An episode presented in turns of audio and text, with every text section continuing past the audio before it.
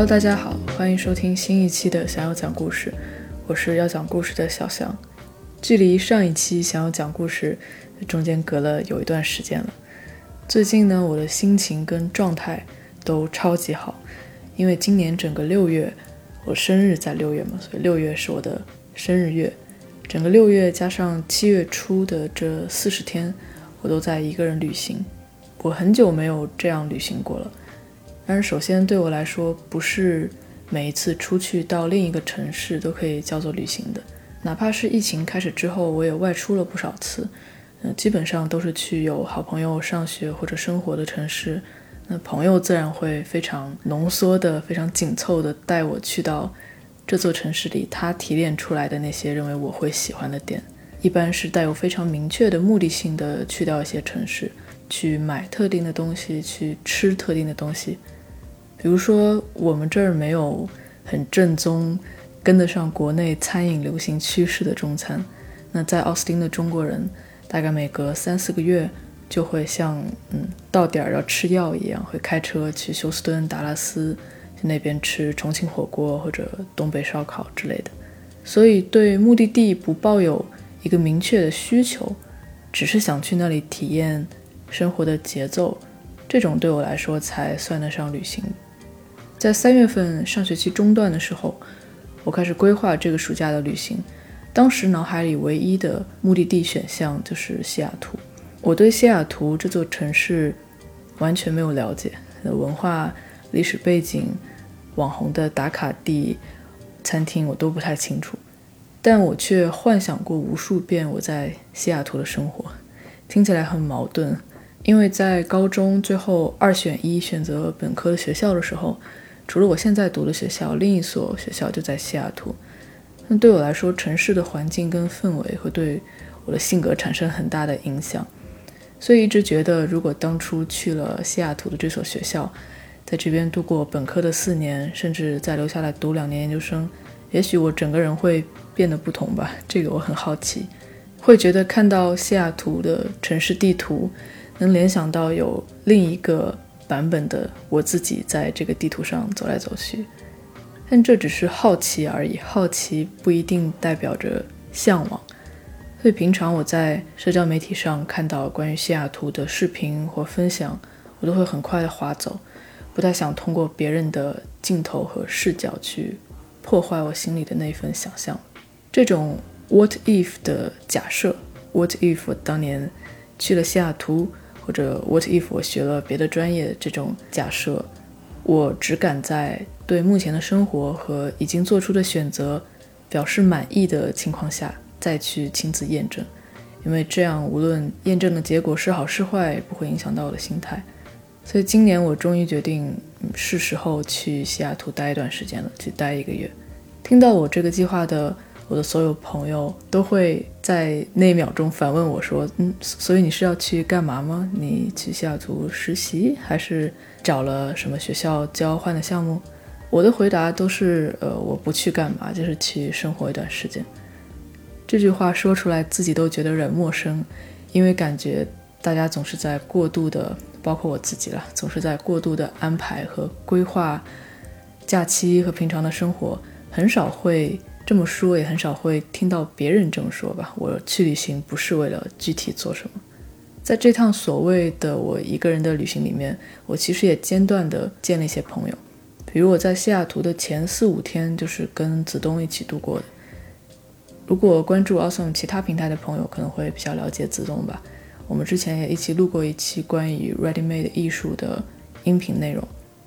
我们两个人加起来对西雅图也可谓是一点儿也不了解了。第一天晚上，我们吃完晚饭已经九点多了。西雅图的天黑得很晚，九点多，外面的光线也还很充足。我跟子东沿着市中心的海边就散步。我很久没有见过大海了，所以来之前很期待，觉得会有那种久违的在大海面前。平静舒缓的心情，但那天的海面上有非常细密的菱形的格纹，一直层层递进到我能看到的尽头。那天的天是很透亮的，但也同时有暗沉的云在比较低的位置，远处有透出一长条黄色的夕阳。这种场景，这种高度和纵深的落差感，让我产生了一种焦虑的情绪，觉得自己被裹挟在这个大自然里面。西雅图市中心开发的非常完善，海边沿路都是一些吸引游客的餐厅和卖纪念品的连锁店。子东说，他想给他的朋友买一个西雅图主题的丑的冰箱贴，他想要很纯粹简单的丑。这个任务比我想象中要难的很多。我们每遇到一家纪念品店，就会走进去去看看他的冰箱贴。但当你带着一双寻找纯粹的丑的眼睛，你好像就更能发现这个世界上无处不在的美丽了。嗯这时候，美丽变得非常可恨。这些粗制滥造的旅游纪念品，乍一看确实都挺丑的，但是细看，嗯，好像又能感觉到其中有一些设计感或者巧思在里面。所以那天我意识到，如果要实现一种没有杂质的丑，可能也需要设计师有很高深的功底吧。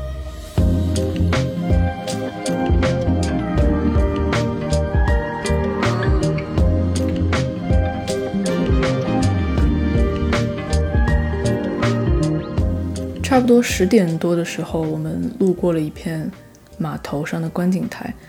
当时已经没有人了，天也已经黑了。但可以想象，白天这里应该是热闹的，会有卖冰淇淋或者热狗推车的广场。广场的身后有一个巨大的摩天轮，算是西雅图市中心的地标建筑之一。那天下午，我飞机降落西雅图的过程中，就弧线绕过了这个摩天轮。所以当时我跟子东说，如果我们要做游客做到底的话，那明天应该来做一下这个摩天轮。就大概是在说这句话的时候吧，突然一瞬间，很大的雨开始下下来，在像这样空旷的平地上面，本来就已经很大的雨会显得更大了。但还好广场的中间有一个临时支起来的塑料棚，可能是白天有办活动没来得及收走。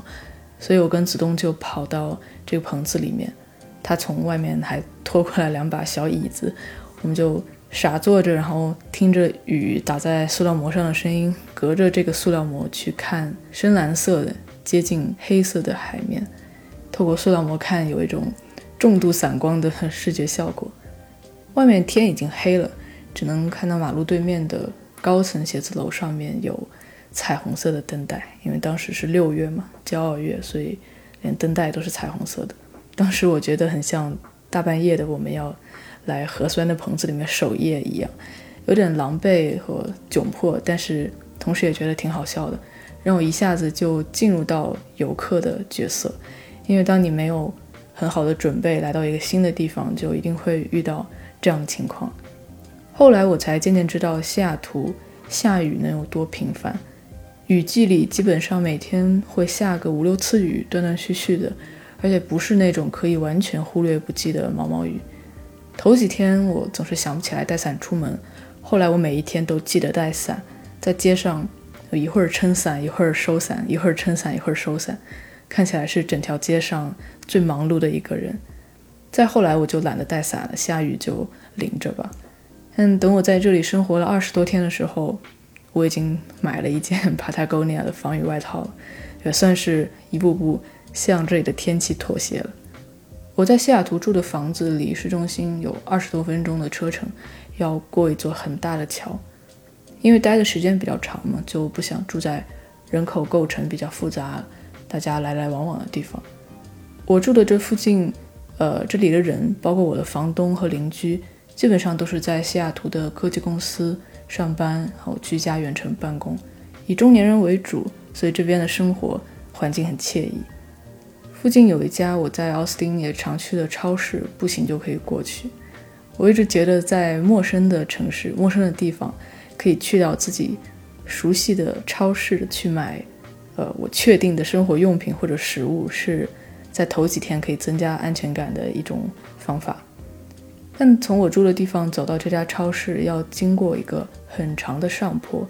并且这个坡它的倾斜的角度非常之夸张。如果我穿的袜子不是特别贴合，是松松的、粗织的那种棉袜，那走这种程度的上下坡，脚都会在袜子里打滑，磨到我的脚心，而发痒的感觉。但我真的很喜欢走路去超市，走过去嘛，有一点消耗之后，在超市里看到食物都会更有欲望。所以每隔四五天吧，我都会特地穿好一双对的袜子，来攻克一下这个大上坡，走去超市买一些新鲜的水果或者面包。六月份西雅图有非常棒的草莓、樱桃还有蟠桃，我都很喜欢。有一次从超市拎着这些东西回家的路上，呃，那天傍晚的阳光很舒服。我站在那个大上坡的顶端，可以看到马路的起起伏伏。当时我觉得，只要我把双手张开、打开，就能顺着这个巨大的下坡一路滑翔下去，就不用走下去了。觉得自己可以像一架纸飞机一样。如果我后面有一个斜坡一直在推着我往前走的话，我应该能飞很远很远。当时我耳机里正在听的播客是我很喜欢的一个频道，叫“螺丝在拧紧”。那一期是关于旅行写作的内容，标题是“旅行是偏见的天敌”。这句话源自马克·吐温在小说里的一段话。我去查了完整的版本，就自己翻译了一下：“旅行是偏见、顽固和视野狭窄的天敌。”这是为什么许多人强烈的需要去旅行的原因。因为如果只是在地球上的一个小角落里麻木不仁地度过一生，没有受到过任何挑战和刺激，是不可能做到用一种宽广仁慈的眼光去看待世界上的人和事的。那期播客里，嘉宾是几位旅行作家和很有名的学者，分享他们此刻正在进行的选题和之前的经历。可能是因为他们的对话。这些思维的碰撞太顺畅、太精彩了吧，让我当下产生了一种错觉，好像旅行和他们所表现出来的那种宽广仁慈的看世界的眼光是有因果关系的。好像你沉浸在旅行路上的时间越长，就一定会稳步的增长你的认知。但经过我自己的旅行体验之后，我发现其实旅行本身并不会帮助我去消灭脑海中的偏见也好、狭隘也好。只是在旅途中，人会被不断的推到陌生的境地下，会猝不及防的直接和自己脑海中的偏见碰撞到一块儿，然后在这种反反复复的交替里面，也许就会比你一直待在原地会收获更多的东西。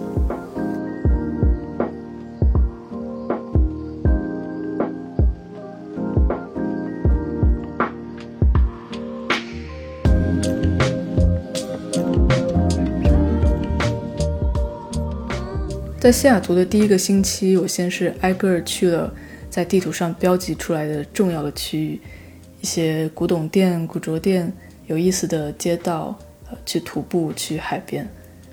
可能我在全世界无论去哪一个城市，想去的都是类似的地点吧。有时候坐在咖啡店靠街边的座位，我觉得好像我能看见自己从窗外经过。这些地方我都很喜欢，可以想象自己真的生活在这里的样子。但这种愉悦不包括我从一个点到另一个点的路途中。这是西雅图这次最令我感到震惊的地方。整个城市，尤其是市中心，聚集了大量的 homeless 人口，到处都是倒闭的商店，满地的垃圾，还有尿液的味道。这种萧条和破败的景象是。混合在城市里打散的，你没有办法完全去避开它。可能在这个街区，你还在逛几家品味很棒的小店，他们卖一些日本茶具啊，或者手工蜡烛。再往前走出去五米，一拐弯儿，呃，尤其是在夏天，你就肉眼可见的觉得下一个街区在蒸腾着一种危险的气息，像沼泽一样。某一天，我回家的公交车上。有一位带着很多行李的流浪汉坐在我的正后方，他很明显处在一个精神不稳定的状态里面，一直在咒骂着一些我听不太懂的东西，而且又会用手去捶打座位。但他打的是自己的座位，不是我的座位，没有任何要攻击我的意思。可是他处在我的正后方，我的视线盲区里，所以这让我感到非常恐惧，也不敢贸然的站起来下车，所以就一直缩着脖子，不想把我脆弱的后脖颈暴露给他。等他终于下车的时候，我已经觉得我的脖子快从 我的肩膀里拔不出来了，整个人回家都矮了两厘米。这段近距离的相处是让我觉得有些后怕的，以至于对第二天的出行有了一些抵触的情绪。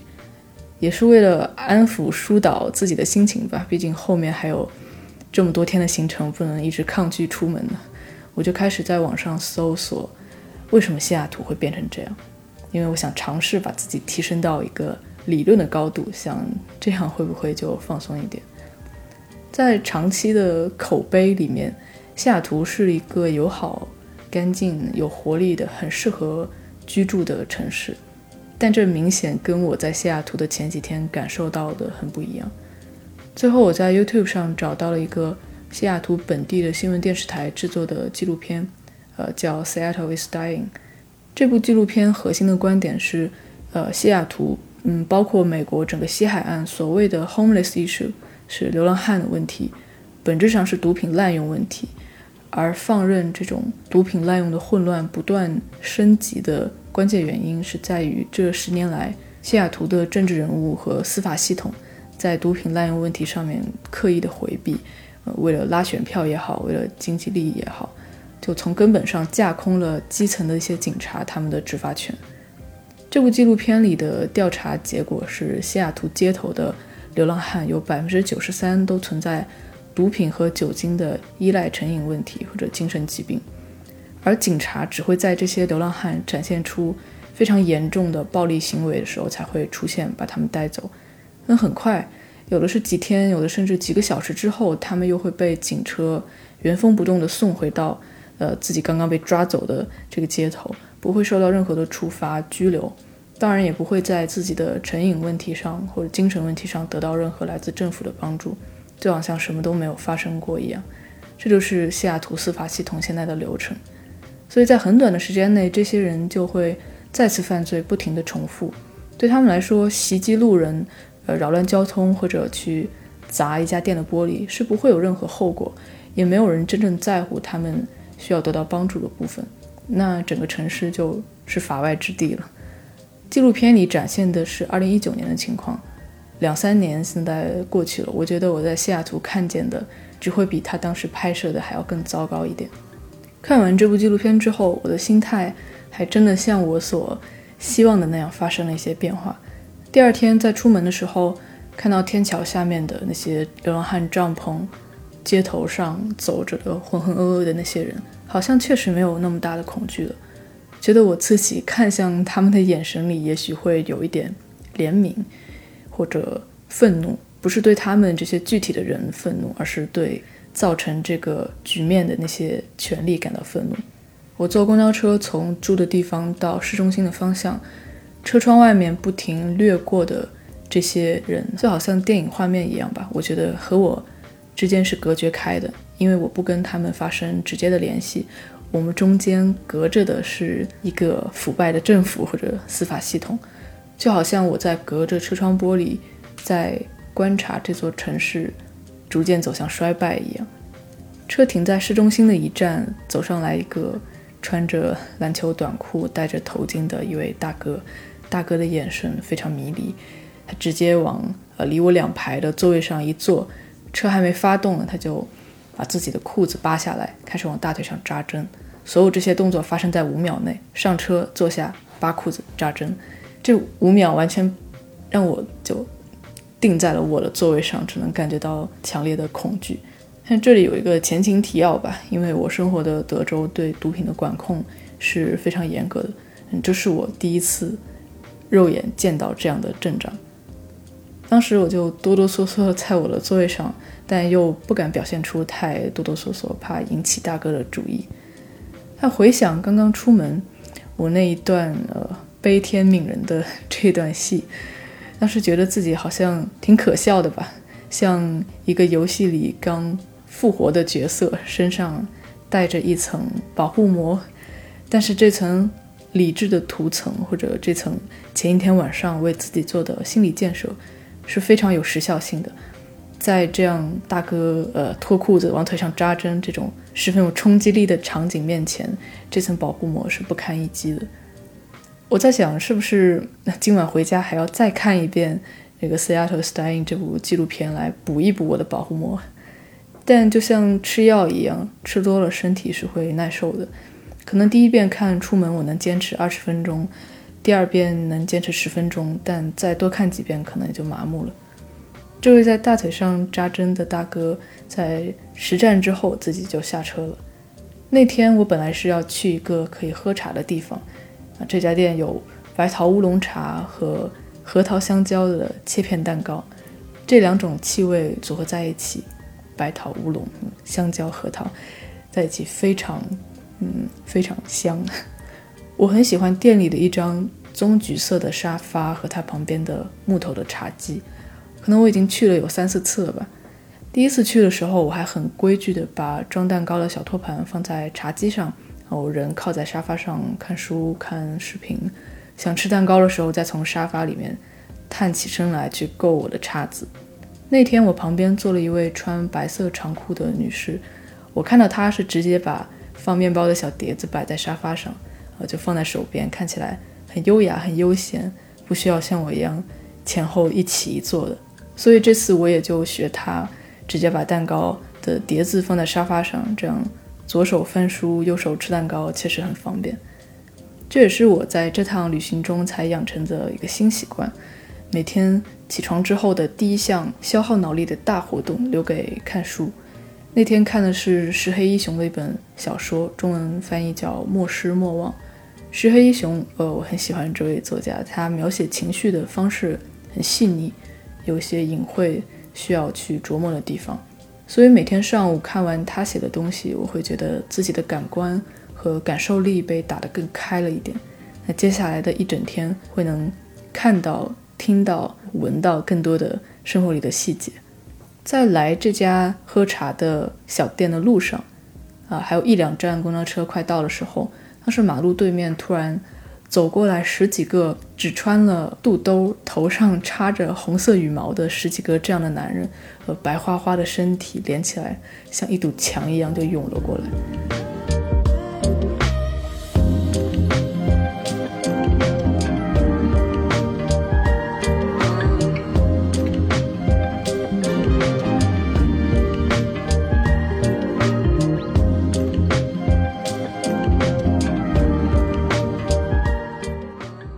下车之后，我看到电线杆子上贴的海报，才知道原来那一天附近的街区要举办一个狂欢节的活动，算是这附近一年一度的大事儿了吧。之前因为疫情停了两年，今年第一年恢复，所以大家的情绪很高涨。平时我对这一类活动完完全全没有兴趣，光是听到“狂欢节”这三个字，我已经开始头疼了。但在旅行的时候，我就会觉得，哎，要不要去看一眼？所以喝完茶、看完书之后，我就打算搭公交车去狂欢节这边转一转。我发现搭公交车出行真的是可以帮助你深度融入一座城市生活的一种捷径。尤其是我每天上午可能十点钟左右会坐两班车，呃，幺二零或者幺二五路公交车从我住的地方到市区，下午六点多再反方向的坐回来。时间长了，就会自然地闯入到这些每天在同样固定的这条线路上通勤的本地人的生活里面。这趟车程有半小时左右，大概三分之一的时间，窗外都能看见海面或者码头上的集装箱，而剩下那三分之二没有海的时候，我会习惯看看车厢里的人。有一天，我六点多坐公交车回家的路上，遇到一对年轻的。印度夫妻和一个七八岁的小男孩，这样的一家三口，在主干线路上开的大公交车一般是长长的两节车厢，在中间连接车厢的那个像洗衣机排水管一样的地方，也会有一两个座位，像王座一样，和其他座位的朝向不一样。好几次我上车往后走的过程中，都想坐在这个中间的座位上。但又又怕拐弯的时候被甩出去。这个小男孩一上车就直奔这个座位，所以这也是为什么我会注意到他们一家的原因，因为他做了我想做又不敢做的事。这个小男孩背着一个蓝色、黑色的书包，他妈妈很紧地跟在他身后，看上去很累，刚下班的样子。他的爸爸落在很后面。我觉得这是一个挺普遍的现象，一家三口出去玩，一般都是孩子跟妈妈走在一起，爸爸走在很前面或者很后面。这家人吸引我的第二个点是，这位爸爸的头发非常油，油到根根分明，但是我能明显的辨别出来，这不是他梳的油头，而是真的是他的头油。他穿的呢，也是一件领口卷边的 polo 衫。但小男孩倒是干干净净的，衣服、裤子、鞋都很整齐，手里捧着一个速冻的食品袋，两个手拿着放在腿上。其实他完全没有必要把这个袋子抓在手上，因为他爸爸妈妈手里就有好几个购物袋，所以这个动作让我觉得他一定是很喜欢手里拿着的这个东西吧，会让我想到自己小时候。包括现在我去超市，我每次买到最喜欢的那个东西，都会留到最后再放进购物袋里，保证它在袋子的最上面不会被压到，我一低头还可以看见它。如果是一盒糖果之类的小东西，我也会像这个小男孩一样把它攥在手里。公交车开了两三站吧，我看到他手里的这一袋是一包速冻的披萨，包装是红色的，上面画了芝士。呃，香肠大概就是一包辛拉面的大小。这一家三口彼此之间没有任何语言的交流，三个人的姿势全程也没有变动过，每个人都各自看向窗外，视线都是不相交的。车开着开着，这个小男孩开始不自觉地转手里的披萨，就像转书一样。他眼睛看着窗外，两只手在转。过了五六秒之后吧，他有一个突然惊慌意识到的神情，好像突然意识到。自己怎么在转这包披萨会不会弄坏？他就立刻停止了手上的动作，非常规矩地轻轻地把这包披萨放在膝盖上。这个动作一直保持到二十多站之后，我下车的时候他还是这样。这一家三口算是我在这班车上印象最深刻的一组人物了。呃，很有意思的是，在两天后，我又在差不多六点半左右从市中心坐幺二五路车回到我住的地方。上车几分钟后，我又再一次看到了这一家三口，这个小男孩和他的爸爸妈妈。他的爸爸还是走在最后面，隔着很长的距离。但今天他的头发一点也不油，穿的也非常板正，很整齐。我觉得在公交车上有自己固定认识的人，已经属于比较高级别的融入一座城市了吧。说回到刚才我从喝白桃乌龙茶的那家店出来。要坐公交车去狂欢节，那附近还蛮偏僻的，所以公交车的密度很稀疏，下一班大概要等十八二十分钟这样。正好站台旁边有一家卖手工饰品、手工衣服的小店，就打算走进去消磨一下时间。店里只有我一个客人，店主是一位七八十岁、头发完全银色的老太太。那天不冷，能有二十度左右，但是她穿了一件。很细腻的圆领的羊绒衫，还戴了一条薄围巾。在我进店的时候，她没有要搭理我的意思，也可能是没有注意到我，一直低头在整理柜台上的东西。所以我就在店里东摸西摸的。店里有一些羊毛的袜子和手套，一些烧的陶碗和蕾丝的纱网，都很好，但不属于我会买的范畴。呃，就在我打算最后再摸一下。柜台旁边的有一根彩色的编织手链，就走的时候，这个老太太突然抬头看见我，还是很温和的给我介绍起店里的东西。这个瞬间，我非常后悔，早知道我就不去摸那一下这个编织手链了，因为我是不好意思在店主刚刚介绍完很长一段话之后就转身离开的。所以为了避免这种尴尬，我又绕到了店里左边的货架上。这是一排手工植物染的长裙。我对长裙这个品类倒是没有个人的需求，但是我对植物染这种工艺挺有兴趣的，因为我妈妈的一个好朋友会做植物拓印、植物染。去年我回国的时候，他还送了我一件柿子染的土橘色的开衫。但不同的是，我妈妈的这位朋友住在安徽皖南的一个小村子里，他用来做植物染的衣服的底板大多数是找。村里的裁缝做的，而西雅图这位店里做植物染的老太太，她用的底板大多数是从旧货店这二手市场上淘来的亚麻或羊毛的裙子。我一般不太喜欢主动跟店员聊天。之前跟子东一起逛街的时候，在一家集合店，因为我对店员的态度比较冷淡，子东还跟我说，他觉得当时我的表情已经不只是不喜欢跟店员聊天了，他觉得我是在厌恶这件事情。但遇到植物染这样的话题，我可能稍微懂一些，又不是完全了解的时候，我就会很想跟店员聊一聊。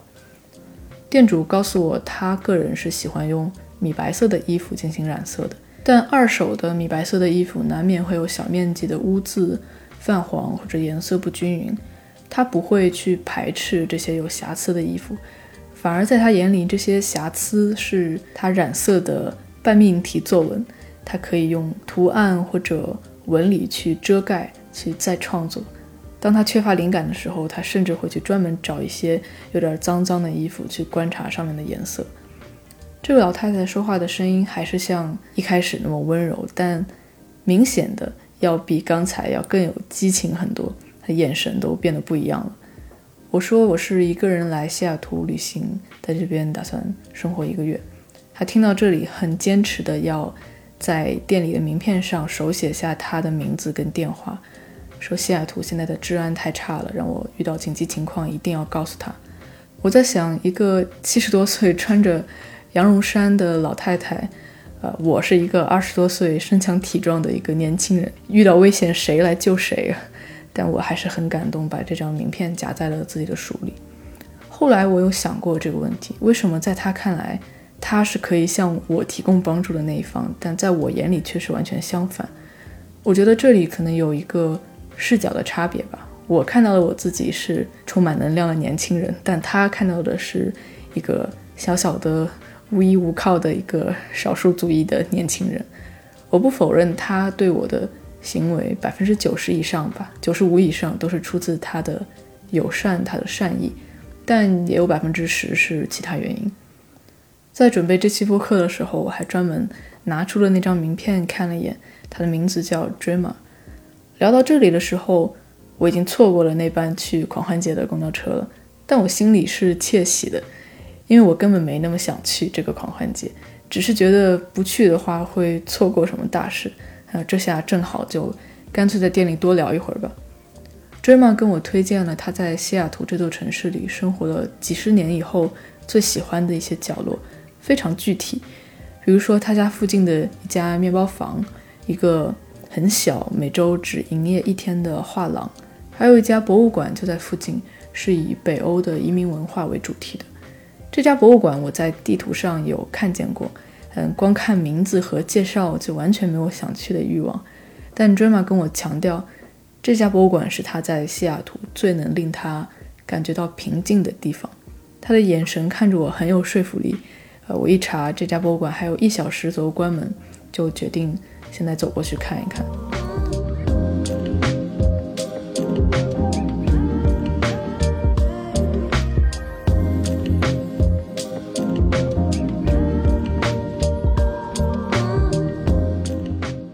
走进这家博物馆之后，我发现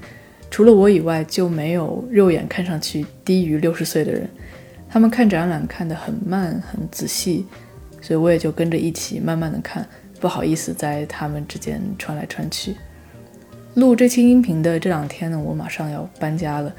又要搬家了。上学的这五六年，我基本上一年一搬吧，所以自认为对怎么收纳、怎么整理，把家里的物品控制在一个便于携带但也不牺牲日常品质的程度，觉得自己算比较有心得。所以在这座北欧博物馆里，我最喜欢的一组藏品。是一对夫妻如何打包他们的个人行李，在从北欧到美国这一段很漫长而且未知的路上，他们必须在很有限的空间里带尽可能必须的东西。但对于什么是必需物品，每个人的定义都不一样。这对夫妻一共带了二十二件东西，我只能跟大家分享其中的一半啊，就是九到二十二号，因为呢，展柜的另外一半我忘记拍照了，现在已经。真的想不起来了。这剩下的一半物品包括一把男士的木头手柄的鬃毛梳子，和一套由女士梳子、刷衣服的刷子、一块小镜子组成的银色的套装。下面还特别标注了这一套是女主人在十六岁的时候收到的生日礼物：一个印有基督教救世军徽章的木盒子，一条用来打磨剃须刀的皮带，一本手写的小书，上面摘抄的是圣经里的赞美诗和一些诗歌。一块怀表，一把带有维京海盗装饰的折叠刀，一把剃刀，一个用来装剃须泡沫的碗，和四根女士礼帽上装饰性的帽针，一副眼镜和眼镜盒，一个装硬币的零钱包，一个女士钱包和一个男士的钱夹。刚才我说我在从西雅图超市回家的路上听的播客，呃，螺丝在拧紧。那一期里面的一位嘉宾叫柏林。他有一个观点，我挺赞同的。他说，在旅行中的见闻是应该用来解决那些在日常生活中遇到的困惑和困扰，而不是希冀于在旅行过程中去故意寻找、去遇到一些问题。虽然我没有想过，如果只让我带二十二件录屏上路，我会带什么，但我有认真思考过，如果我有五平米、五平米的空间用来展示我认为有价值、我所珍爱的东西。我需要放一些什么？是平铺还是排满架子，一直堆到天花板都可以。就五平米的空间，让自己来发挥。因为现实中是有这样的地方的。在美国这边，除了古董店、二手店，还有一种无论是库存数量还是风格的丰富度都更加惊人许多倍的形式，嗯，就叫古董仓库吧。一般开在城市郊区的大平层的仓库里。里面就会像地下通道的档口一样，一格一格划分得很清楚，每个格子承包给不同的供货商。这些供货商主要是以收藏古董、到处去搜罗有趣的东西为乐趣或者职业的个人卖家。这些卖家需要来维护、打扫属于自己的隔间，负责上货、进货、标价等等。西雅图有一家这样的仓库，叫 Landers，开在城市的工业区。这个工业区里的建筑物大多数是一些货运公司、大的厂房和酿酒厂。有一天我在这附近走，突然前面有栋灰色的楼往外喷了一团气体，喷到我脸上。本来我还有点生气的，但一闻，嗯，是小麦发酵之后啤酒的香味儿。现在走在街上，我们经常能看到各种各样穿着自己喜欢的衣服、画着奇奇怪怪妆容的人。很多人说这是现代社会多元的审美的体现，但我觉得哪怕是看见一个穿着肚兜、脑袋上插着几根红羽毛这样装扮的人走过来，也只算得上是浮光掠影的多元吧，只是一瞥从你身边掠过而已。但我觉得在古董仓库里，当你走进这几十个卖家布置的空间，才真的会理解到审美的多元在哪里。你会看到有几十个人。开膛破肚一样，把自己毫无保留地展开。你可以无限拉近去观看他们的细节。你愿意的话，甚至可以在属于他的那五平米里面待几个小时没有问题。而多元的点在于，这些摊位和摊位之间，谁和谁挨在一起，谁和谁做邻居，是没有一个风格上的规划的。不同的审美完全是没有规律的拼接在一起。可能你左手边是一个摆了有现代设计感的包豪斯风格的钢管的椅子这样一个摊位，而它的隔壁会是一个浪漫的田园风格，全部是小碎花的盘子、碟子、杯子这样的摊位，天花板上还垂下了一朵假花。它的在隔壁是一个西部牛仔风格的摊位，卖的靴子、皮衣、羊毛外套，而它的对面很可能陈列了。五十几只钟表，有落地的、悬挂的和摆在桌子上小小的，每一只钟表的钟摆还都不在一个节奏里。走进这样的空间，就像掉进一个兔子洞一样吧，看见的全是稀奇的东西。尤其是当仓库里还有其他客人的时候，会变得更有意思。很可能一个在我看来毫无价值、毫无美感的台灯，我身边的一个人可能会惊呼着跑过去。呃，跪在地上，眼睛非常虔诚地盯着这个台灯，所以你根本不知道每一个人在寻找什么，也不知道他们通过这些物品回忆到什么内容。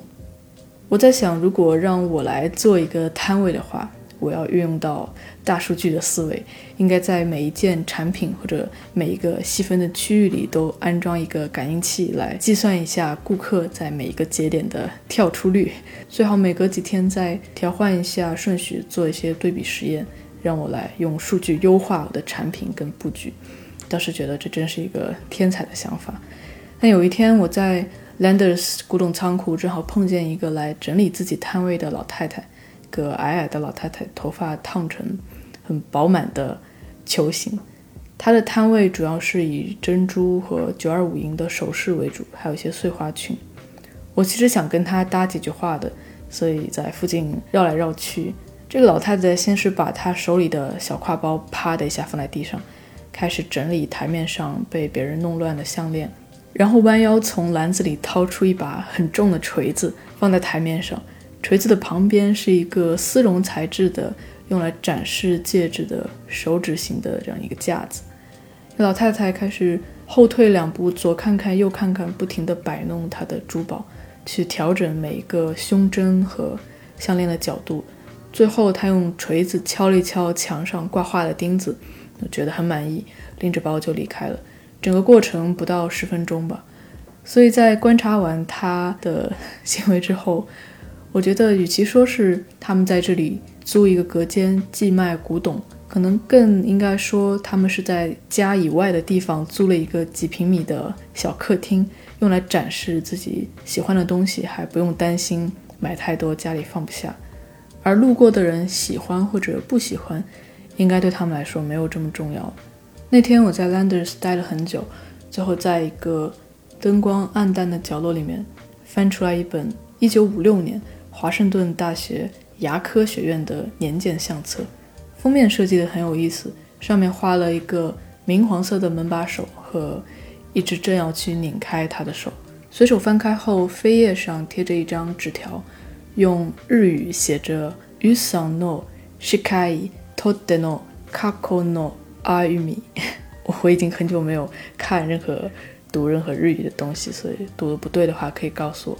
但这段日语的意思是“勇”，勇敢的“勇”。勇先生做一名牙医过去所走过的路，这是一张很草率、很普通的，在美国很常见的草稿纸，而硬壳的封面背后用大红色的水笔写着这位勇先生的英文名 Fred 和他的日语姓氏 Hasegawa，用汉字的话是长谷川，加上刚才的“勇”，他日文的全名是长谷川勇。这本年鉴收录了1956年华盛顿大学牙科学院所有的学生和职员的照片。这位长谷川先生是36名一年级生中唯二不是白人的面孔。照片里的他戴着黑色的眉框眼镜，看起来很可靠的样子。这本年鉴里还包括一些日常风格的照片，一些轻松的、搞怪的，有的人在嗯愁眉苦脸的看书，或者一群人在打闹。看起来跟我现在大学里的同学没什么区别，但也有非常有时代印记的部分。比如当时注册在读的牙科学生都是男性，所以书里甚至有两页是专门介绍这些学生的妻子所组成的小团体——太太团，会来学校集体探望、组织舞会。这些黑白照片里的长谷川应该是二十多岁的年纪，在之后可能不太重要的几页内容上，他贴上了自己彩色的照片。有和亚洲同学在中餐馆的合影，有坐在一边观摩老师给病人拔牙的照片，而渐渐的，这些照片里的长谷川也开始成为了那个坐在操作台前被别人观摩的那个人。往后翻几页，甚至开始出现了从日文报纸上剪下来的小方块。第一张报纸是昭和五十年，是一九七五年，在他进入学校十年后。这张报纸的标题是“长谷川医生被任命为州验尸官”。小字介绍说，他在一九五九年在西雅图开设了属于自己的牙医诊所。一九七三年，他获得了西雅图地区牙医协会颁发的优秀奖项，还担任过儿童牙医协会的会长。在一九七五年，他被选为华盛顿州牙医资格考试的考官，一共只有六个人，他是其中的一个。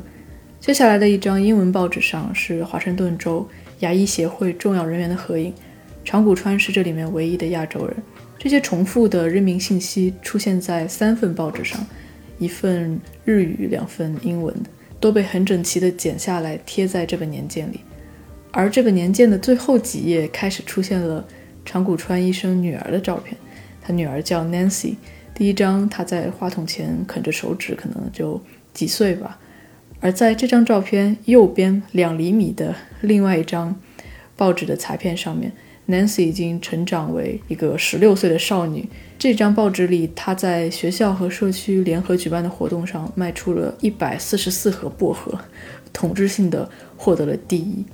这里还介绍说，他已经连续三年卖出超过一百二十盒薄荷了。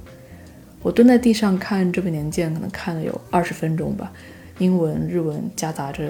我连查单词还要切换两种语言。在我眼里，这些都是一个家庭。最宝贵的瞬间，它完全记录了长谷川勇这位从日本来美国留学的牙科医生他的人生轨迹，从华盛顿大学的学生到毕业，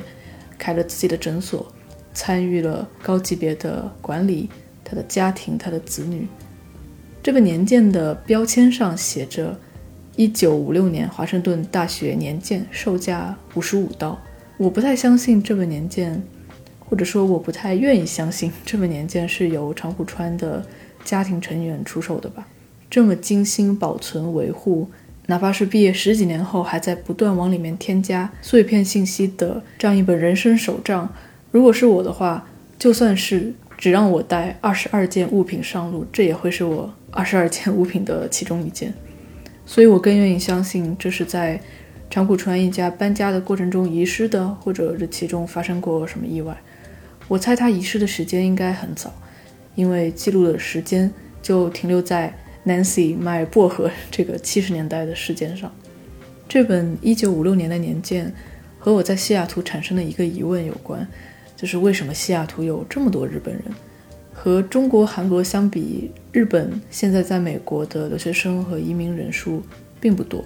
比如在我的学校，除了日语专业的楼里，我几乎没有在校园里见到过日本人。但在西雅图的街上，你经常能看见有明显日本风格的五官或者浓重的日本文化。在这本年鉴的扉页上，还有一张剪贴下来的英文报纸。和刚才提到的那些小块的报纸不同，这是一张完整的版面，一个大篇幅的报道，需要折一折才能收纳到这本书里。在这篇报道里，长谷川口述了十五岁的时候他在日本广岛。目睹原子弹爆炸的场景。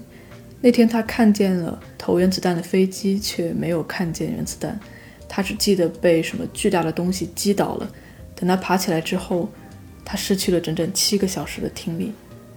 二战结束以后，长谷川的父母把他送来美国留学。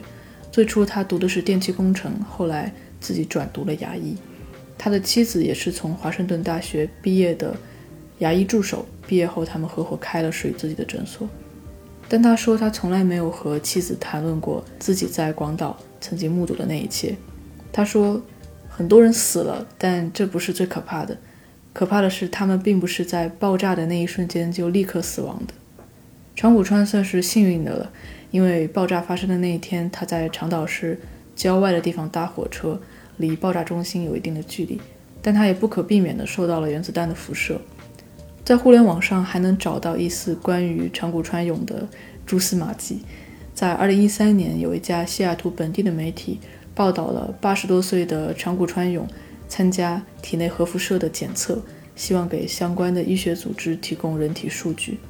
而他在1960几年开的长谷川家庭牙科诊所，到今天也还继续经营着，头像换成了可能是他的儿子，叫长谷川保罗。这位保罗出生的应该比较晚，因为他并没有出现在他父亲制作的那本毕业年鉴的手账里。在西雅图的这一个月，我来了三次 Landers，因为我太为这种感觉着迷了。当同一个风格审美的东西在五平米里面大批量的出现、大批量的存在，哪怕这个风格再离谱，它也会变得非常合理，因为它自成一个体系。不能随便的被旁人否定。昨天晚上我睡觉前，有一个朋友跟我分享了在小红书上的一个账号，这个账号的所有者叫紫柔，紫色的紫，温柔的柔，是一位生活在北京呃四十岁的女性。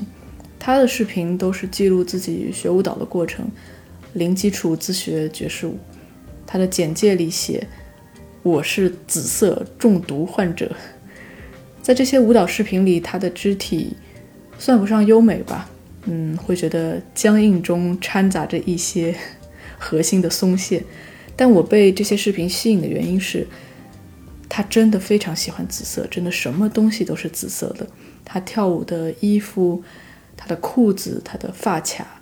他的瑜伽垫、他的头箍都是紫色的，连他眼镜的边框也是紫色的，眼影也是紫色的。有一次，他分享了一个在家自制减脂餐的视频，我看到客厅的。墙纸也是紫色的，沙发是紫色的，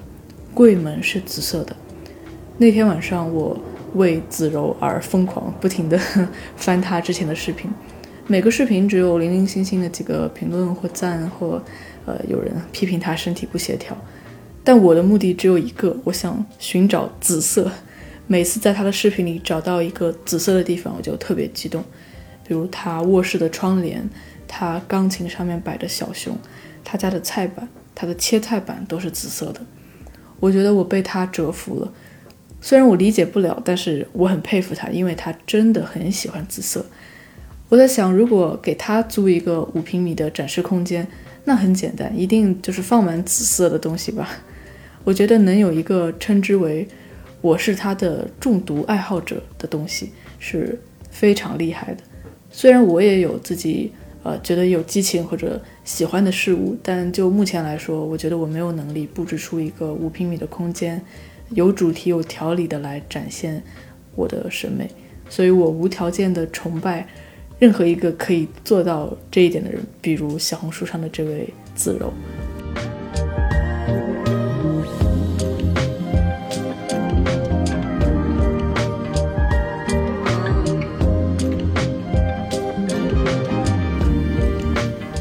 刚才好像忘记说，为什么西雅图有这么多日本人？一方面是因为西雅图在美国的西岸嘛，离日本在物理上比较近；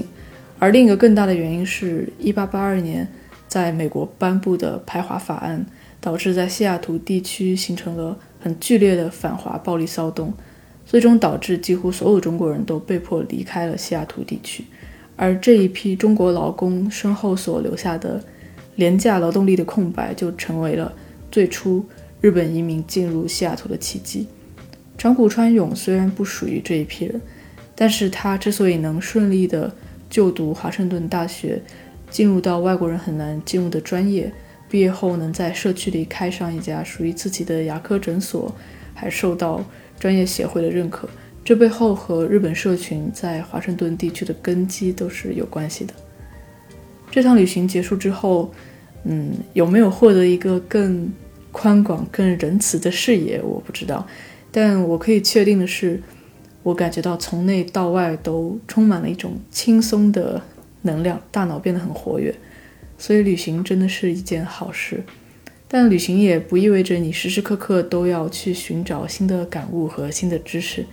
在西雅图的这段时间，大多数的早上我都没有定闹钟，自然醒。醒了之后，就用脚拨开窗帘的一角，去看看窗外的阳光。我窗外有一棵很嫩的小树。我的房间马路对面正对着一个滑板公园，所以如果下午我回家早的话，会洗点水果，坐在床上去观赏这些滑板池里面不穿上衣的年轻男孩子在滑滑板。差不多傍晚的时候，六七点，会走到。家附近的小餐厅去喝一杯酒，或者吃一份海鲜面、海鲜饭之类的。这些回忆，我现在想起来还是觉得太美好了。但这里面也有必须要承认的地方，就是当我在旅行中跟陌生人交流的时候，非常清晰地感受到了我的身份会给我带来额外的好处。比如，我作为一个学生的身份，我来自一个。近几年，在美国非常热门和新兴的城市，我在还算挺不错的大学读书。在接收到这些信息之后，陌生人往往会用一种更友善、更礼貌、更尊重的态度来对我。所以我觉得我必须要对这些身份带给我的便利性是有意识的，因为不是所有人看到的世界都一样的。好了，今天的内容就到这里吧。觉得这一期我说了很多跳来跳去的，可能跟之前想要讲故事那种完整的故事的感觉不太一样，但是希望大家喜欢。有任何留言和反馈，我都会很高兴看到。在最后，我还心里还有一个小问题想问问大家：你们觉得我需要去发一个邮件，告诉西雅图那家牙医店的长谷川保罗先生，说我在仓库里看到了一本属于你父亲的非常珍贵的毕业纪念册吗？因为我觉得，也许他们在一直懊恼自己弄丢了这么一个宝贵的东西吧。但另一方面，我又觉得，也许就是他们自己在卖呢，或者他们其实无所谓。所以对于这一点，我一直有点纠结。嗯，好了，这是真的是所有的内容了，我们下期再见吧，拜拜。